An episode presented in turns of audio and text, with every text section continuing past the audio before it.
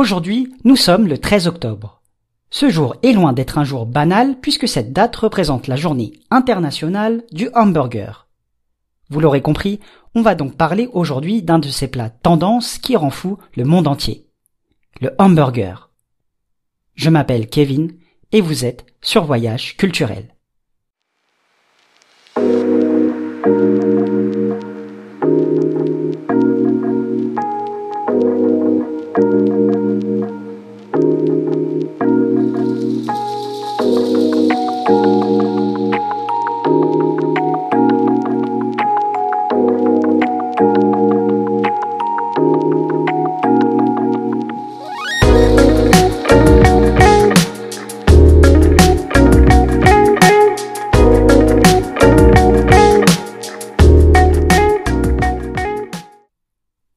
Ai-je vraiment besoin de vous présenter le hamburger?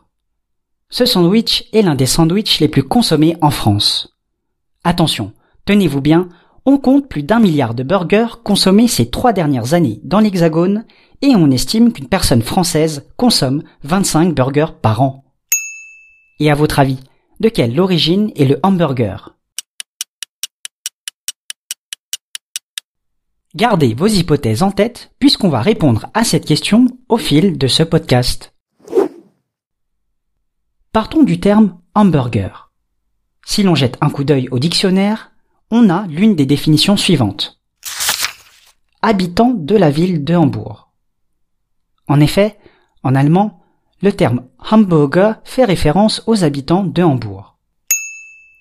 Fermons alors le dictionnaire pour jeter un coup d'œil à une carte pour voir où se situe Hambourg. Inutile de faire un long dézoom puisque Hambourg c'est une ville située au nord de l'Allemagne. On pourrait alors maintenant supposer différentes choses. Le hamburger aurait-il un lien avec les habitants de la ville de Hambourg? Le hamburger serait-il né à Hambourg? Le hamburger serait-il un plat allemand? Pour répondre à ces nouvelles questions, il va nous falloir faire un petit retour en arrière. Nous sommes au XIXe siècle en Europe. Des millions d'Européens souffrent du contexte difficile d'une vie décimée par les maladies, les famines ou encore le travail. Tandis que l'Europe connaît une période compliquée, un autre continent s'illumine devant les espoirs de milliers d'Européens. L'Amérique. C'est l'époque du rêve américain ou de ce qu'on appelle en anglais l'American Dream. Dès lors, des milliers d'Européens décident de partir d'Europe pour espérer une vie et un avenir meilleur sur le territoire américain. Parmi ces Européens, des Allemands. Et ceux qui nous intéressent particulièrement viennent d'Hambourg. La viande était loin d'être un mets luxueux, mais elle nourrissait la population. Parmi ces viandes, il y avait ce qu'on appelait le hamburger steak et il était consommé par les hambourgeois le terme français pour désigner les habitants de Hambourg. Le hamburger steak consistait en de la viande hachée cuite avec différentes garnitures comme des légumes et des herbes. L'appellation hamburger steak, aussi appelée Hamburg steak, fait référence à la ville de Hambourg. Parmi les Allemands qui ont décidé de partir en Amérique, certains ont ouvert des boucheries, des épiceries, tandis que d'autres ont ouvert des restaurants. Et parmi les plats disponibles sur les étals ou sur le menu, on a bien évidemment le hamburger steak. Le phénomène du hamburger steak se propage peu à peu à travers les États-Unis. Nous sommes à la fin du 19e siècle et une idée va révolutionner ce plat. Mettre la viande entre deux tranches de pain.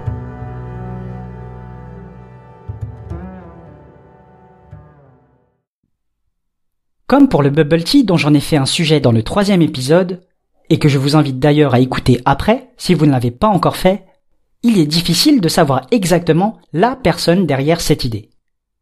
Selon les historiens spécialisés dans l'alimentation, l'idée a été réalisée par différentes personnes, et ce, dans un même laps de temps, et donc difficile d'attribuer l'invention du hamburger à une personne. Avançons dans le temps et arrêtons-nous au début du XXe siècle. Connaissez-vous Billy Ingram ce nom ne vous dit sûrement rien, mais il est à l'origine du tout premier fast-food à vendre le concept du hamburger. Le premier fast-food conçu par Ingram s'appelle le White Castle et la toute première enseigne ouvrira en 1921 dans la ville de Wichita, au Kansas. Le White Castle, à ses débuts, propose alors un menu tout simple. Des petits hamburgers de forme carrée vendus au prix de 5 centimes.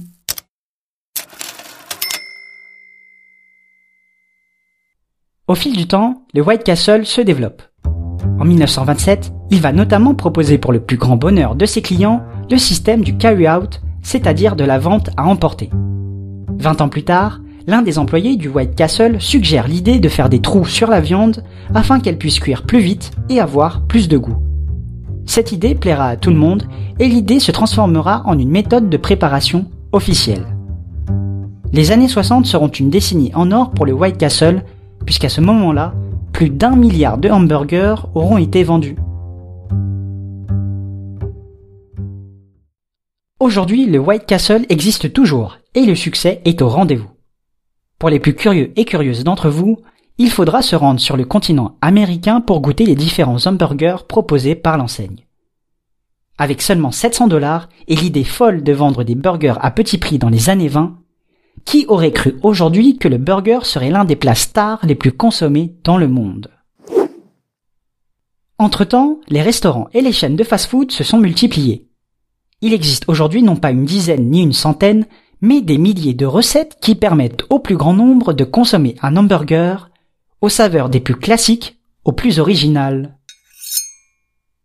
De nos jours, l'appellation burger est le terme générique qui représente le plat en lui-même. Et comme vous l'aurez compris, c'est à Hambourg que l'histoire du hamburger écrira ses premiers chapitres. Après un aller sur le territoire américain, je vous propose maintenant de faire un retour à Hambourg pour terminer notre périple. Largon les amarres.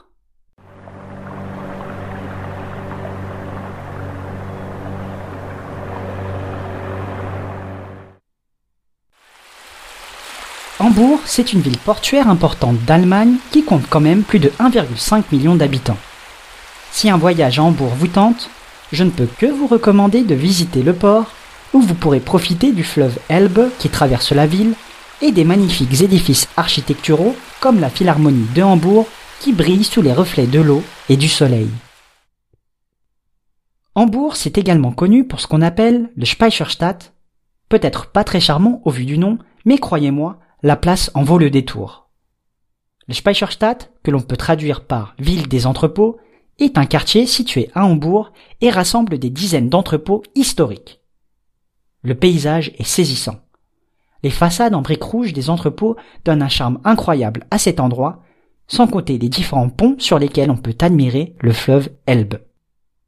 Un endroit à visiter de jour comme de nuit.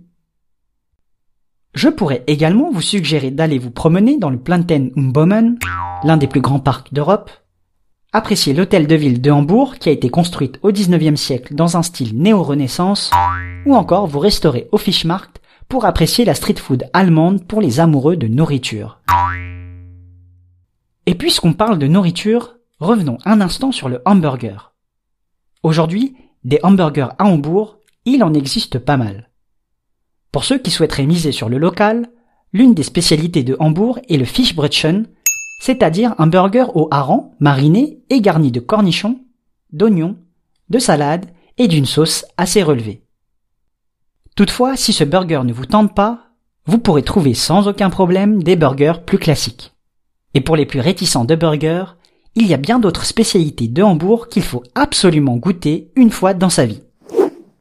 Que diriez-vous d'un Franzbrötchen une viennoiserie sucrée allemande inspirée par les viennoiseries françaises.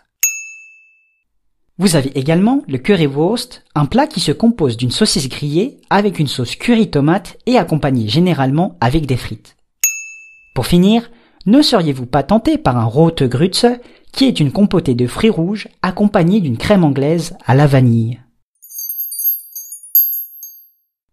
Le hamburger est certainement l'un des plats qui aura révolutionné le XXe et le XXIe siècle de l'alimentation. Aujourd'hui encore, il est revisité à toutes les sauces aux quatre coins du monde.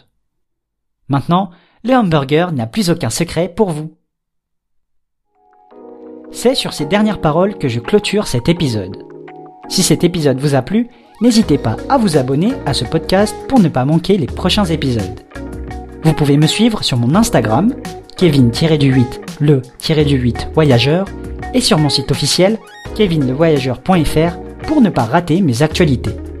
Vous trouverez les liens de mes réseaux dans la description de ce podcast. Il est temps pour moi de filer et de fêter cette journée par un bon burger.